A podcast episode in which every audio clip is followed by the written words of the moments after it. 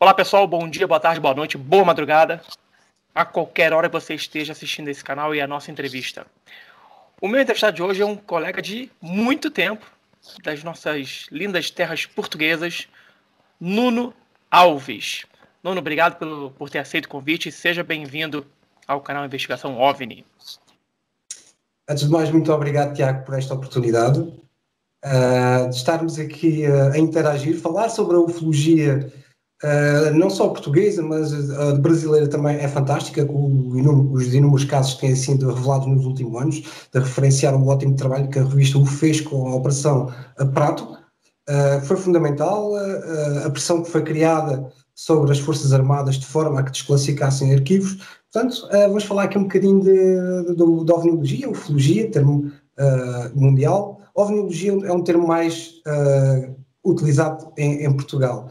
Portanto, um, será um tema de conversa bastante interessante. É, é um prazer uh, estar aqui com o Tiago, como é óbvio. Já somos colegas de investigação já há muitos, muitos anos. Uh, pela primeira vez conseguimos uh, entrar no, numa entrevista. Acho que é um momento histórico muito importante para nós. Já somos colegas há tantos anos e partilhamos tantas opiniões, informações, inclusive. E acho que será, será ótimo, com certeza. Com certeza. Minha primeira pergunta é, e quase todas eu faço para todo mundo a mesma pergunta. Como é que você entrou na ufologia? O que te levou à ufologia, à pesquisa ufológica? Algum contato, alguma experiência ou curiosidade? Bom, na verdade foi derivado uh, a uma observação. Uh, eu vi algo, isto é em setembro de 1998, portanto, eu vi algo que não consegui encontrar uma explicação. Uh, e vi esse objeto bem próximo. E, entretanto, Uh, essa curiosidade uh, levou-me a procurar respostas através de jornais, uh, revistas, mais tarde a internet, sempre à procura de uma, uma, explicação, uma lógica para, para aquilo que eu tinha observado. e foi a partir daí, com a informação que fui acumulando, através da leitura de livros, revistas, jornais, comecei a aprofundar, inclusive comecei a, a comprar a revista UFO, que estava, estava cá em Portugal também, Uh, embora chegasse com algum tempo de atraso, ou seja, já líamos as revistas que o pessoal já tinha lido no, no Brasil, mas era gratificante, era interessante de qualquer das formas. Uh, e foi isso que me levou ao mundo da, da ufologia. Foi aquela, aquela situação de queremos encontrar respostas e não conseguimos. Uh, e derivado a, procurar, a querer procurar essas respostas, esse conhecimento que se foi aprofundando ao longo dos meses, dos anos, uh, fez com que eu, que eu entrasse dentro da, da área da, da, ufologia e pesquisar casos atrás uns dos outros e inclusive até dar a voz ao povo no, nos seus relatos. É, e você uma vez que entra na ufologia é muito difícil você sair, né? Só quem realmente... É, porque eu, por exemplo, entrei para responder as minhas perguntas e até hoje não, não tem resposta. Eu continuo até eu conseguir. É, você fundou a UFO Network em Portugal. E eu vi que tem Exatamente. UFO Network na Bélgica, na Inglaterra, em vários outros países. O que é a UFO Network? A UFO Network é uma espécie de MUFON, como existe nos Estados Unidos. Um, e é, existe uma cooperação entre países uh, que trabalham de, de, igual forma. Mas existe um pormenor muito interessante, é uma regra geral uh, nestes networks uh, na Europa ninguém pode ter arquivado nenhuma informação. Portanto, nós não podemos ter uma informação que seja arquivada só para nós. Tem que ser completamente livre a público. E foi derivado desse trabalho com o UF Portugal, antigamente era só o UF Portugal, um, quando uh, foi o UFO Belgium Network que viram e descobriram o UF Portugal, interessaram-se pelas histórias de, e os relatos que decorriam no, no país e eles viram que toda a informação que nos chegava era disponível para o público. E isso fez com que surgisse o convite porque entrava na política deles. E assim foi o convite e passamos a UF Portugal Network. Temos uma cooperação com diversos países. Caso necessário, uh, se houver um país que tenha algum interesse em particular sobre uma informação de Portugal, eles entram em contato connosco, como foi o, uh, o CUN da, da Itália, que também são um network, um, que já nos solicitaram por uh, duas, três vezes, salvo erro, uh, ajuda para determinados casos, onde entrou o nosso colega Paulo Cosmelo. o, o, o, grupo, o UFO Network, Portugal, Belgium, como da Itália, vocês têm algum contato no governo? O governo passa informações para vocês? Vocês têm um acesso mais fácil do governo português ou governo da comunidade europeia? Não, é assim. Conhecemos, ou neste caso eu conheço algumas pessoas que estão dentro do próprio governo, uh, que já tiveram algumas experiências, independentemente disso, não há uma grande informação. Eles são pessoas normais como nós, embora tenham os seus cargos políticos, já tiveram a sua experiência, eles já viram algo de extraordinário, ou acham que viram algo de extraordinário, mas da parte do governo ter alguma informação, desconhece por completo que exista esse envolvimento do Estado português ou do governo português sobre o fenómeno OVNI. Mas que existem pessoas dentro do governo que já tiveram algum tipo de experiência, sim, já tiveram. É, você falando em governo, o que veio à minha mente foi recentemente foi a morte do José Lemos Ferreira, né, que foi o general que jurou ter visto um OVNI. Ele foi chefe do Estado-Maior da Força Aérea Portuguesa de 77 a 84. Ele afirmou que ter, viu um OVNI durante um treino de navegação noturno de quatro aviões F-84 em 1957. Conta um pouquinho mais para a gente desse caso, por favor. Essa história fazia parte de um voo de rotina, ou seja, um voo de treino em que eles deslocavam-se para Cáceres, em Espanha. E no seu regresso, uh, já no seu regresso, faziam um voo de navegação noturna, eles repararam num, numa bola, numa luz ah, fora do vulgar, uma intensidade avermelhada muito fora do vulgar. E, entretanto, a sua curiosidade fez com que ele quisesse uh, tentar identificar ou ver de mais próximo o que era uh, esse dito objeto, aquela, uh, aquela coisa que emitia aquela luz que para eles era totalmente desconhecida. Eles eram pilotos bastante experientes e aquilo para eles era algo novo, era algo curioso e a curiosidade fez com que houvesse uma espécie de interseção. E o que acontece é que eles acabaram por ser também, ou seja, houve um, quase ali uma, uma quase colisão entre eles durante essa interseção e houve também, acabaram por ser perseguidos por, por essa dita luz. Foi bastante interessante. Isto tudo num voo de treino, era um voo de treino noturno. E aí em Portugal, é, existe alguma orientação para pilotos? Existe alguma orientação para, para a interceptação desses objetos? Existe, porque aqui no Brasil a gente tem uma, uma orientação que qualquer piloto, seja civil ou militar, assim que ele avista alguma coisa, ele deve fazer um relatório, deve é, é, é, relatar isso.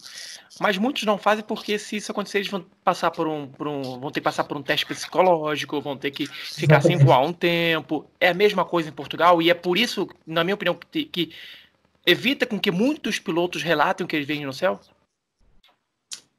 Eu estou plenamente de acordo que hum, nessa situação que existem pilotos que evitam relatar uh, qualquer tipo de observação derivado aos testes um, psicológicos. Isto pode colocar a carreira de um piloto em risco. Agora, sobre a Força Aérea, haver uh, uma, uma, forma, um meio de, de relatarem algo sobre objetos voadores uh, não identificados. Até o momento desconhece por completo que isso exista. Portanto, se existe, será de modo interno e não há acesso a público. Mas eu penso que não. Eles fizeram uma observação. Eu acho que os pilotos, na sua maioria, não fazem. Eles não relatam. Eu, por exemplo, tenho contacto com alguns pilotos da Força Aérea ah, da, perdão, da, da TAP, da, da, aviação civil, em que eles garantem que já viram. Viram, registaram, mas não envolvem uh, a, a, companhia através de relatos de forma a não serem prejudicados profissionalmente. Portanto, existe sempre aquele receio que lhes pode pôr a carreira em risco. E então, esses relatos não vêm cá para fora. Muitos dos pilotos, quer, quer civis ou militares, eles acabam por guardar esses segredos só única e exclusivamente para eles. Infelizmente, isto é o que acontece. Enquanto que nós tentamos lutar para conseguir chegar a, a, a esses relatos, que são extremamente importantes para nós. É, a gente aqui no, aqui no Brasil, é, os pilotos também têm esse medo, esse receio, até de perder emprego. Que a gente teve casos importantes relacionados a pilotos, como a noite oficial dos OVNIs, Operação Prato, teve relatos de pilotos também, mas é, eu digo no meio militar. Teve o caso do VASP também, vários outros casos envolvendo pilotos aqui no Brasil. Em Portugal, já que a gente está falando de pilotos, você se recorda assim de um ou dois casos interessantes de relatos de pilotos civis ou, ou, ou militares em Portugal que tiveram alguma algum, alguma, algum eco na, na imprensa? Sim, tivemos diversos na, nos anos 70. Eu não sei precisar o ano em que foi, mas eu, se a memória não me falha, foi em 77. Em que houve um voo sobre Lisboa em que isso aconteceu. Os pilotos da companhia aérea portuguesa de TAP, inclusive a própria tripulação, enquanto o avião fazia a sua manobra eh, sobre a zona do Tejo, as pessoas constataram essa dita observação. Que curiosamente, num espaço de horas, eh, esse mesmo objeto foi, foi perseguido no Irão. A história do Irão, o F4 Patton. Estamos a falar exatamente do mesmo objeto. Foi na mesma noite, quando se deu a interseção do F4 Patton no Irão, esse objeto tinha sido, tinha sido observado sobre o Rio Tejo, em que foi mencionado pelos, por, pelos dois pilotos da TAP e a própria tripulação. Interessante, mas as pessoas não sabiam disto. É, e, e tá certo que a Europa, em relação ao Brasil, o Brasil maior em extensão do que, do que muitos países da Europa juntos, mas um, um avião está num, não, em, em, um horário em Portugal e poucos minutos depois já está em Milão, na Itália, ele tem uma velocidade assim que nada que a gente não tem, né? Que é uma tecnologia que a gente não tem ainda hoje. Exatamente, isso é verdade. Portanto, estamos a falar de forças cinéticas extremamente avançadas, pela qual o, nosso organismo não está preparado nem, nem consegue suportar tais velocidades. É, o que as pessoas questionam para a gente é isso. Elas falam que é, como diferenciar uma luz no céu se uma luz fizer uns movimentos. Hoje em dia tem muito drone que acelera e desacelera. É, mas mesmo assim, nem drone, os drones são capazes de, de, reproduzir uma velocidade, por exemplo, de 0 a 6 mil quilômetros, como aconteceu muitas vezes em 19, na década de 50, em pouquíssimos, em dois, um, dois segundos.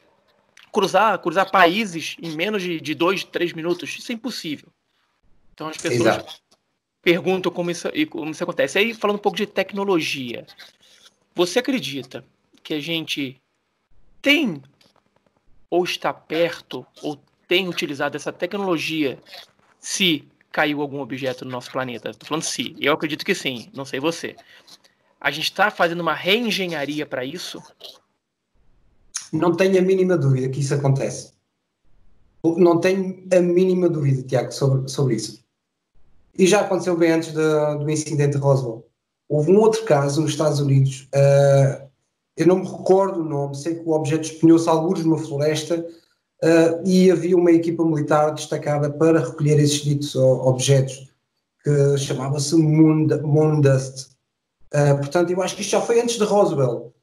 Portanto, a tecnologia já vinha daí, já, já existia o interesse pelo, pelos discos voadores. Portanto, Roswell foi só mais um, talvez tenha tido mais impacto porque envolveu um grande aparato militar e, claro, uh, Mansell acabou por depois de, de publicar a, a, pronto, a, sua experiência na, na, imprensa e isso criou um certo alarmismo, digamos assim, e foi ganho destaque nesse âmbito.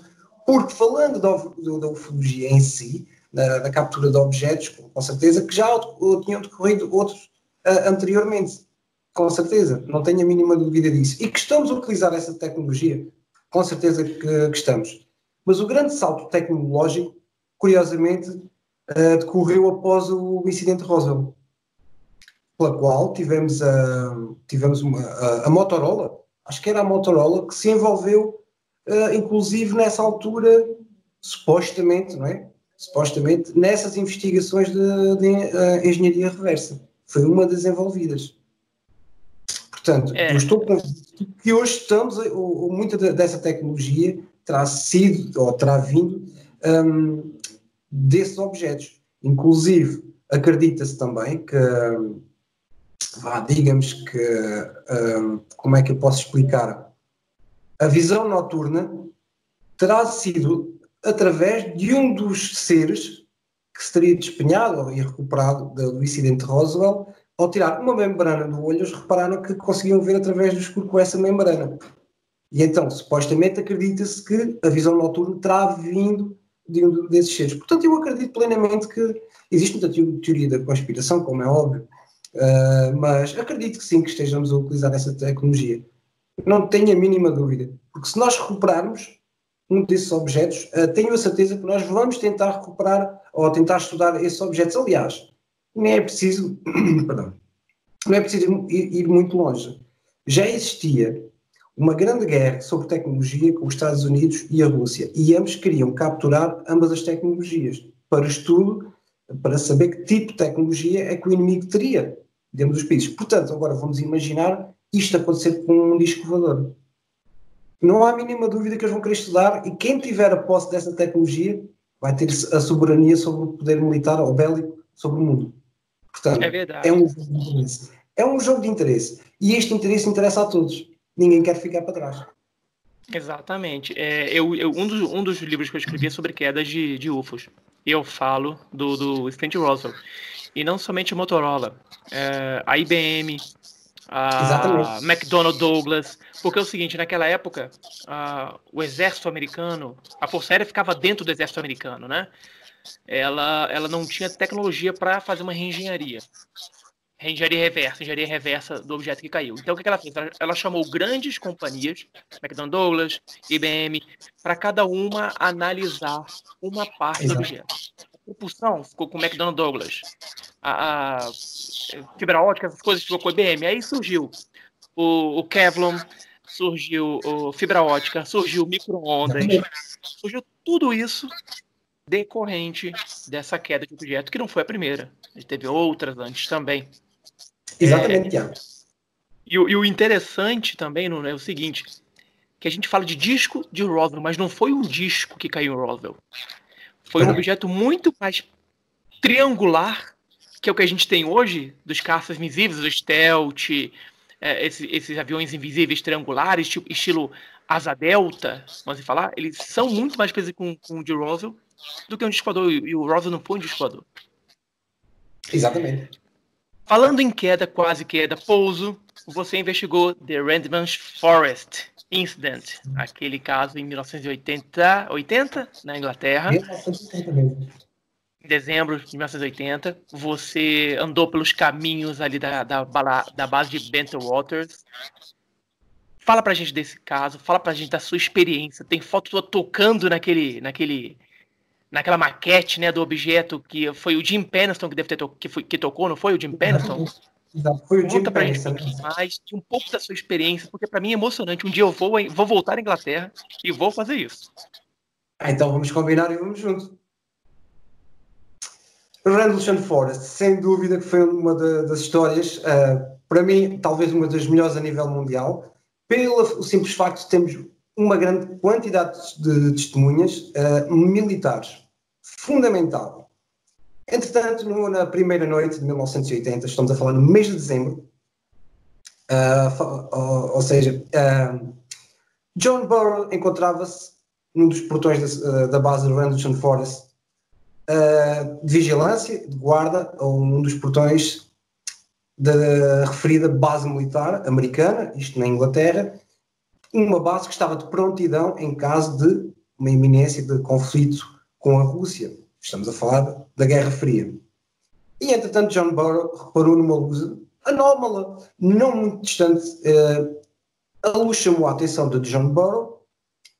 Ele tentou identificar visualmente o objeto, mas o padrão das luzes um, escapavam por completo àquele padrão de, de, uma aeronave comum. E o que acontece é que ele, indeciso, pega no telefone e liga para a base, onde, da qual Jim Peniston, sargento então, responsável pela guarda dessa unidade militar, da base, vai ao encontro de John Burrow. E quando ele está com o John Burrow, consegue ver também a dita luz. Entretanto, eles saem à procura da luz. Eles andaram imenso. Eu fiz o percurso a pé, desde o local da observação até ao local do pouso desse objeto. Eles tiveram que andar bastante. Portanto, o objeto andou ali próximo. Só que, entretanto, com aquela coisa de o afastar, eles, consegui, ou, eles tiveram que andar imenso. Quando eles chegaram ao local, eles viram o objeto a, a pousar. E John Burrow, eu já não me recordo se foi John Burrow ou se foi Jim Peniston que disse isto é um OVNI. Portanto, ele teve consciência que aquilo não era um avião.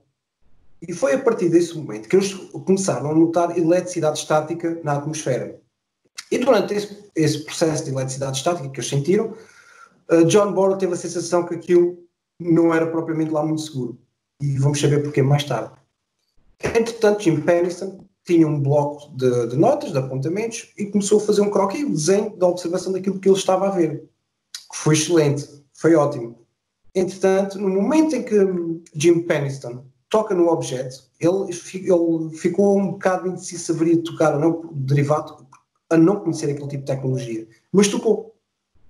E durante esse processo, quando ele tocou, deu-lhe uma espécie de algo branco que lhe passou os tais ditos códigos, só mais tarde é que se veio saber o significado desses códigos.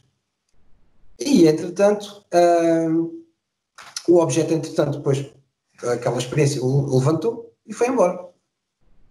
Volta novamente na segunda noite, o mesmo processo, foi registado, etc. E, curiosamente, uh, um dos objetos ficou sobre a base, colocado uh, estrategicamente com um feixe de luz onde eles tinham armazenado todo o armamento nuclear.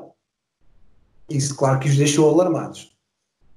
Na terceira e última noite, uh, o comandante Charles Holt encontrava-se numa festa de, de, fim de ano com os seus camaradas militares, oficiais, sargentos da, da base aérea, quando entram em contato com ele e dizem uh, meu comandante, uh, o OVNI voltou. Ele já sabia da história, mas ele não estava convencido. Portanto, ele vai ao gabinete e pega no dito rádio que tinha na, na altura, é o rádio de, de, gravação, de imprensa, vá, digamos assim, de uma cassete pequenina, pega no, no Geiger para ler, uh, uh, no caso de ser necessário realizar algum tipo de leitura radioativa, e pegou numa pequena equipa e foram para a floresta. Eles próprios constataram que aquelas luzes, aquilo não eram aviões. Eles perseguiram as luzes. E entretanto as luzes furtavam-se, inclusive algumas delas furtavam-se entre as copas dos pinheiros. Um, e tudo aquilo deixou, de certa forma, os militares um bocado apreensivos. Eles não sabiam com o que estavam a lidar. Eles não sabiam se aquilo era nosso, se era extraterrestre. Eles estavam simplesmente assustados. E é possível ouvir isso no áudio do Coronel Charles Holt. Isso é possível uh, ler, na, ler, perdão, uh, ouvir no, no, seu áudio.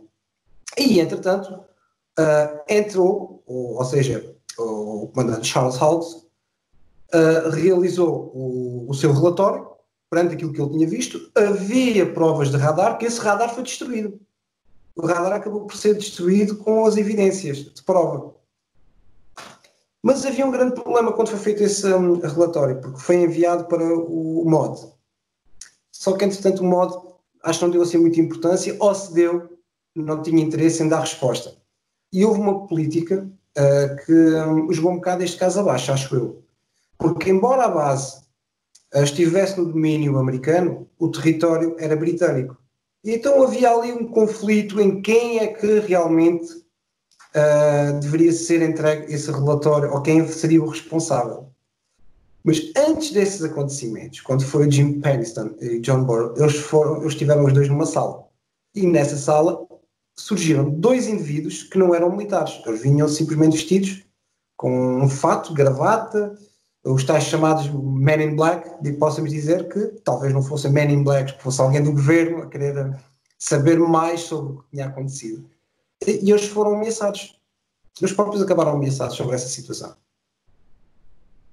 E, entretanto, há sem dúvida que Henderson Forest, para mim, foi um dos casos mais, mais enigmáticos.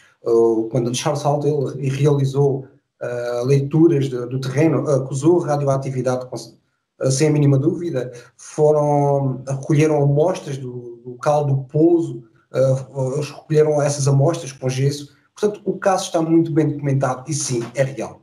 Não, disso não tenho a mínima dúvida. Ainda, estamos a falar de pessoas com competentes extremamente importantes. E relativamente há poucos anos, o Tribunal acabou por uh, comprovar que o incidente também foi, foi, real. A partir do momento em que John Burrow começa a ter problemas de saúde derivado ao contacto próximo com esse objeto derivado à radiação. Portanto, a partir do momento em que o Tribunal dá razão a John Burrow, está a confirmar exatamente que ele esteve exposto àquele tipo de radiação com aquele tipo de objeto. Temos aqui um, um facto histórico. é, esse é um, é um dos casos mais impressionantes que tem. Sem dúvida, sem dúvida. Investiguei o caso pessoalmente já passado muitos anos, como é óbvio, Uh, estive em contato com diversos investigadores britânicos, uh, falei imenso sobre o assunto, tentar perceber o que realmente uh, passava, porque eu sempre acreditei que havia, há sempre aquelas pontas soltas, e era aí que eu queria chegar, tentar saber mais do que aquilo que nós conhecemos através das redes sociais, YouTube e por aí fora. E então acabei por descobrir que anos antes do incidente da Rendlesham Forest já decorriam outras observações também naquela área e algumas até relativamente próximas posso dizer que a zona costeira de Suffolk teria sido evacuada anos antes, uns bons anos antes. Toda aquela zona costeira foi evacuada. Inclusive os presídios, onde estavam os, os presos. Eles foram evacuados também. Ninguém poderia ficar naquela costa. Porque, entretanto, eram observadas luzes que eles não sabiam que eram.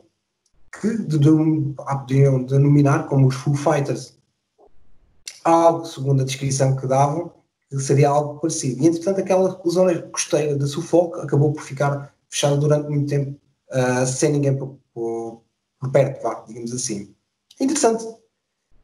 Uh, é algo que ainda quero aprofundar mais. Portanto, isto foi medido pelo Derek Savoy, grande investigador uh, local. admiro o trabalho do Derek, mas quero saber mais sobre este assunto. Portanto, eu, antes de regressar a Portugal, tencionava ter uma entrevista pessoal com ele, entrevistá-lo uh, para as câmaras, de forma a que ele pudesse falar sobre esse, eh, esse pormenor, porque ele tinha muito para falar.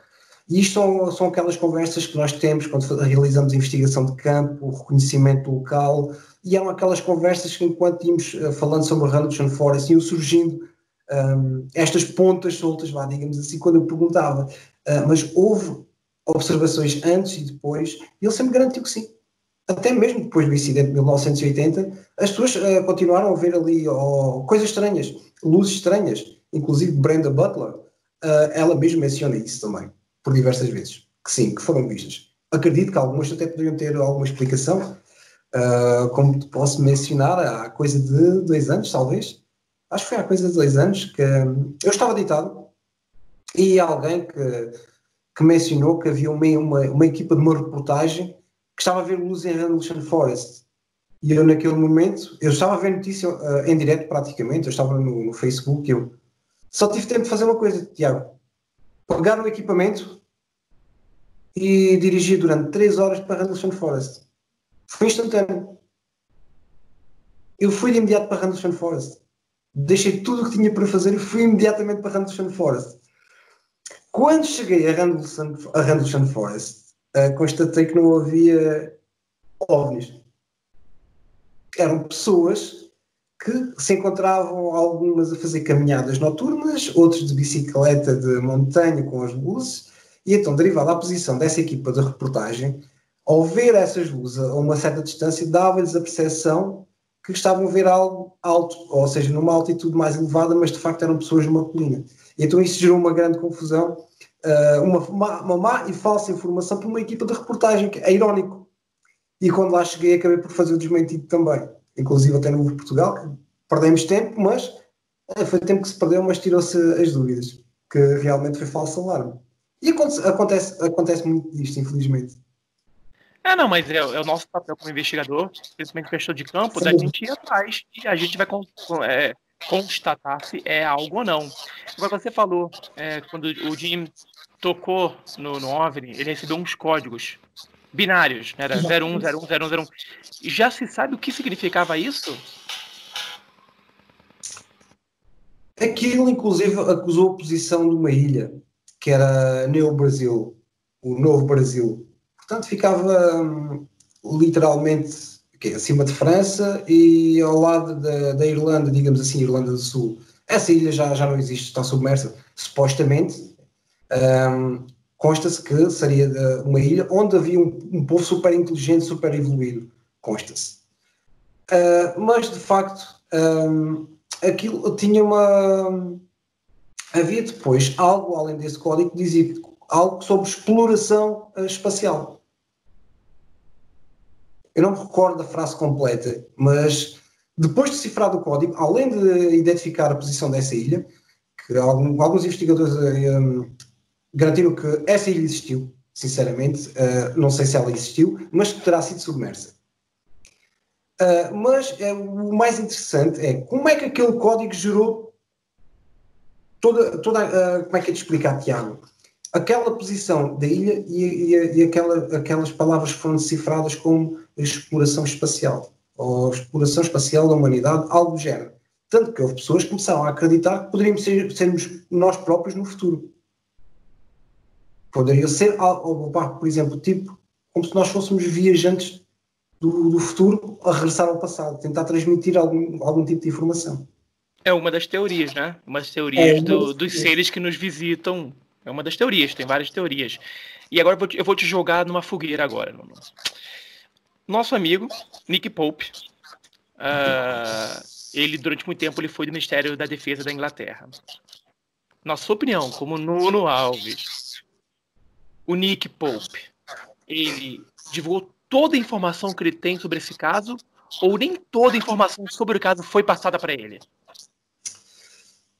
Eu também penso muito sobre isso, Tiago. Hum, eu acho que o Nick Pop talvez saiba um bocadinho mais do que aquilo que possa revelar, talvez. Talvez, não tenho a certeza.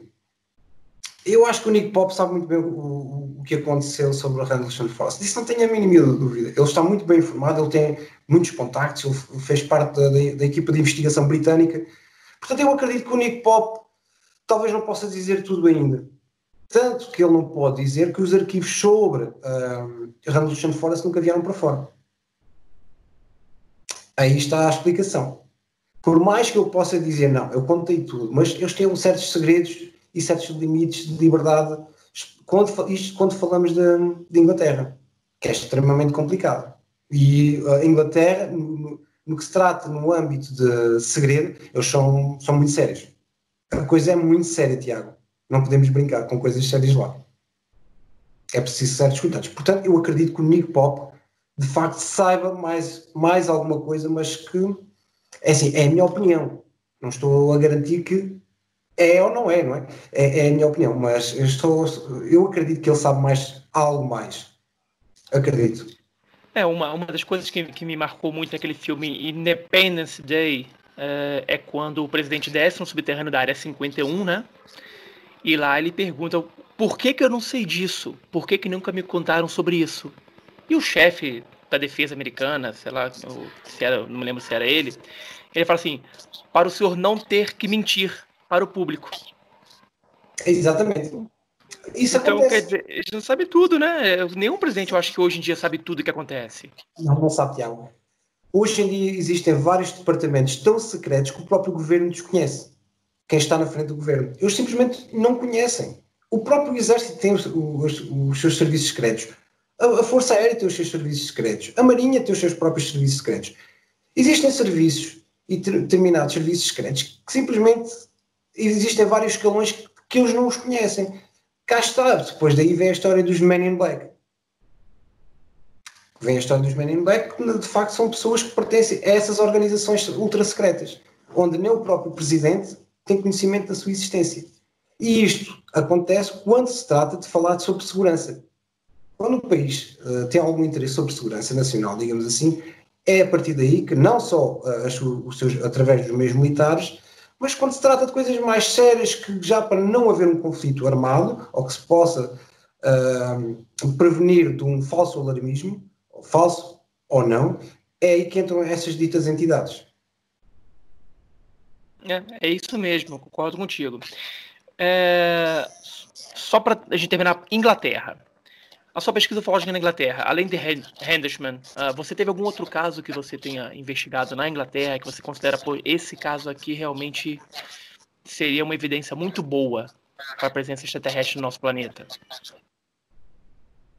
É, sim, de momento acho que não, porque hum, eu dediquei-me única exclusivamente a Randall Forest. Houve casos, hum, houve casos de abdução, possível abdução, houve casos de possíveis pousos, uh, avistamentos vulgares, uh, mas não, assim de momento que me esteja a, a lembrar ou a recordar, não. Tirando os Cop Cycles, uh, envolvi-me também na, nessa história, uh, um bocado complicada. acho que o Tiago já sabe a minha opinião. É assim, é, é já, já sei, já sei, já sei. Porque aquilo que viu um, foi uma desilusão para mim, confesso. Mas um, aquilo que eu fiz na Inglaterra foi praticamente uma dedicação exclusiva a, a Randall Forest, sem dúvida. Uh, era esse uh, o plano de, original. E atenção, porque já fui convidado novamente para regressar para ir a Hamilton Forest, porque acho que estão a querer pegar novamente na, no, no, caso da Hamilton Forest. Portanto, acho que há, há ali mais qualquer coisa nova. E foi-me solicitado esse apoio. Portanto, estamos aqui a pensar, vamos, não vamos? Mas cá em Portugal também é o que muita gente diz. Uh, fazes falta aqui, já passaste muito tempo fora. Exatamente. Meu amigo, é... as duas últimas perguntas que eu tenho para você. A primeira, sobre um avistamento em Marina Grande, que eu vi no site do UF Portugal, né, do, no blog. Você está investigando esse, esse avistamento? Já tem uma conclusão? Foi recente, né? Foi agora, em 2020? Exatamente. Foi há relativamente quatro semanas, cinco semanas, talvez. Se tanto, se tanto. Bom, o que é certo é que estamos a falar de um militar da Marinha que está treinado e preparado para identificar objetos ou aeronaves uh, em pleno oceano. Isto na ausência de luzes. Portanto, eles têm uma certa preparação para identificar se há uma aproximação de uma aeronave através de um vulto. Esse militar que faz parte da Marinha Militar, tratando assim, para as pessoas não confundirem a Marinha Militar com a Marinha Mercante, que são dois tipos diferentes de Marinha.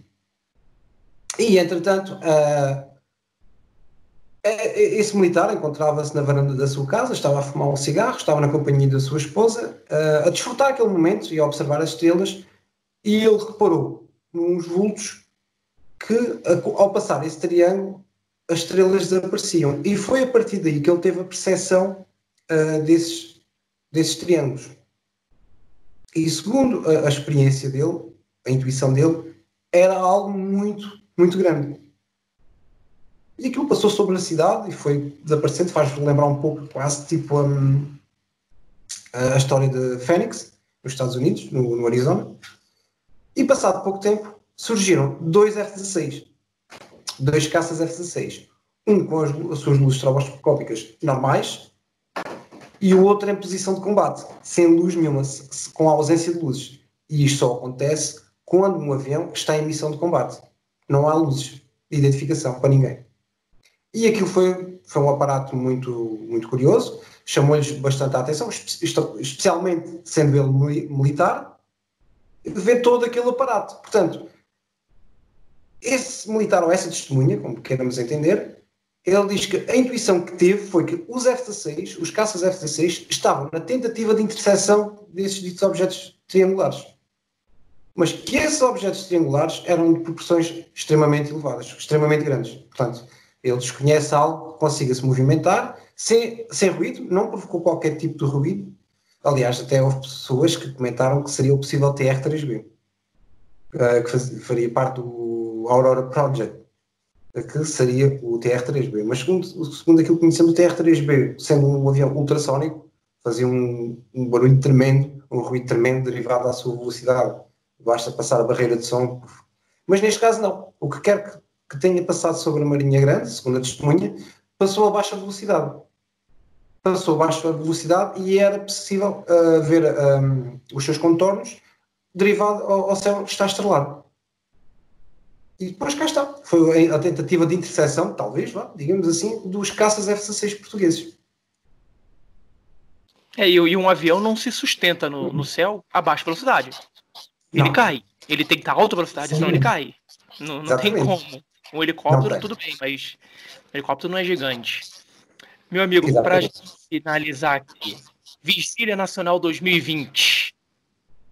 Conta, eu sei que você faz várias dessas vigílias durante muitos anos, você fez, acho que desde a década de 90, quando a gente se conhece, início de 2000, é você fazia essas vigílias, a gente é, é, teve várias vigílias no mundo inteiro, vigílias globais. Como é que é essa ação e se em alguma das vigílias vocês já viram algo assim, um OVNI. Bom, uh, a Vigília Nacional. Uh, bom, a Vigília Nacional é interessante. Uh, e quando houve, aliás, até vou aqui falar de, um, de uma coisa interessante. temos um, um amigo, o Michael Hall, que, que esteve na, na, recentemente na suposta Área 51, aliás, no Nevada, quando houve aquela tentativa de invasão. Eu estava a falar com, com o Michael Um, e, e falei-lhe sobre a Vigília Nacional e ele ficou super interessado na, na Vigília. Ele diz assim: Ah, vocês fazem isso? Isso é muito interessante. Porquê é que nós nos Estados Unidos não fazemos o mesmo? E ele, num direto, ele, num direto que estava a fazer, ele falou sobre este projeto em Portugal. Nisto, aproximou-se uma equipa de reportagem e ele falou para essa equipa de reportagem sobre o nosso projeto em Portugal. E as pessoas ficaram bastante eh, interessadas na ideia de fazermos uma vigília nacional. A vigília nacional, de facto, o, o que é? Realizamos a vigília nacional, ou tiramos dias específicos, queremos fazer uma de sexta para sábado, sábado para domingo e domingo para segunda, para aqueles que podem participar, como é óbvio, de norte a sul do país. Portanto, as pessoas durante esses três dias são livres de escolher um local estratégico onde podem realizar uma vigília. E quando isso acontecer, durante esses três dias, há uma, uma conectividade muito grande entre as pessoas. Se algo cruzar o nosso espaço aéreo, nós estamos preparados para o registrar. Portanto, é uma questão de sorte. O tempo conseguirmos um, realizar uh, esse rastreio ou conseguir registrar algo extraordinário. E o que é certo é que algumas pessoas já garantem que viram alguma coisa, mas não conseguiram elaborar o registro. Portanto, é, é, um, bocado, é um bocado relativo o que, é que as pessoas, o que as pessoas terão, terão observado, com certeza.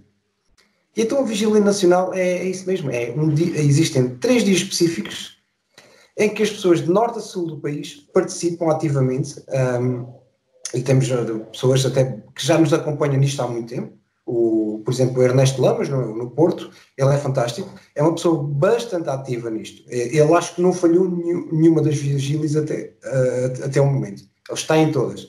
E existem pessoas que aguardam por esta vigília uh, anual. Elas são sempre ansiosas, com aquela expectativa de, uh, de que aconteça a vigília nacional e acontece também que muitas pessoas, quando sabem, ou quando algum, alguns elementos que participam nas vigílias dizem no, no, grupo, olha, eu vou estar em determinado local, essas pessoas acabam por receber visitas de outras pela curiosidade de ver como é que aquilo funciona. E torna-se muito, muito interessante, é interativo, informativo apesar de tudo, e as pessoas acabam por ganhar aquele bichinho, aquela curiosidade de querer saber como é que funciona a ovniologia e como é que funcionam as vigílias também e ficam completamente rendidas também pelos equipamentos que são utilizados. Muitos equipamentos desses alterados. Muito legal, muito legal. Eu espero, eu, eu espero que um dia a gente tenha essa, essas vigílias assim no mundo inteiro, que a gente faça um evento global. Pode contar comigo para a gente fazendo no Brasil, quem sabe a gente consegue por ano que vem fazer algo no Brasil. Hoje está mais difícil, porque a gente aqui, aqui no Brasil, na Europa já está mais flexibilizado, mas aí no, aqui no Brasil a gente ainda está nessa pandemia agora que tá chegando o nosso pico, agora que tá difícil. Mas a gente, pro ano que vem, a gente pode bolar, é, fazer algo em conjunto. Aí a gente fala com o André Simondini da Argentina, a gente, eu falo com o Johanan do, do México, uh, o pessoal do Peru, do Paraguai, para ver se a gente consegue. É, meu amigo, Nuno, gostei de agradecer muito a sua presença aqui no nosso programa. Muito legal a entrevista. A gente podia ficar aqui falando horas e horas e horas. E vamos ficar Teremos mais, teremos mais, teremos mais. É bom que o pessoal fica com vontade e pede mais. Eu queria te agradecer muito por essa presença e mais uma vez, muito obrigado por receber a gente. Obrigado, Tiago. Um bem-aja e tudo a correr bem. E vamos combinar a organizar essa vigília nacional no Brasil, que eu já tentei então, fazer. Isso, e quando, tiver, quando eu for para Inglaterra, porque eu já morei na Inglaterra também, que nem você, a gente vai para Handman's Force, você vai ser meu guia turístico. Seria ótimo. É uma questão de combinarmos, organizarmos as coisas e vamos lá. Será um. Tiago. Obrigado, Beleza. gente. Obrigado a todos pela, pela companhia. Espero que vocês tenham gostado. Vou deixar aqui na descrição do vídeo todos os links do Nuno, que ele quiser divulgar para vocês, para curtir o trabalho dele, da UFO Portugal, da UFO Network Portugal e tudo mais. Valeu, pessoal. Obrigado. Um abraço.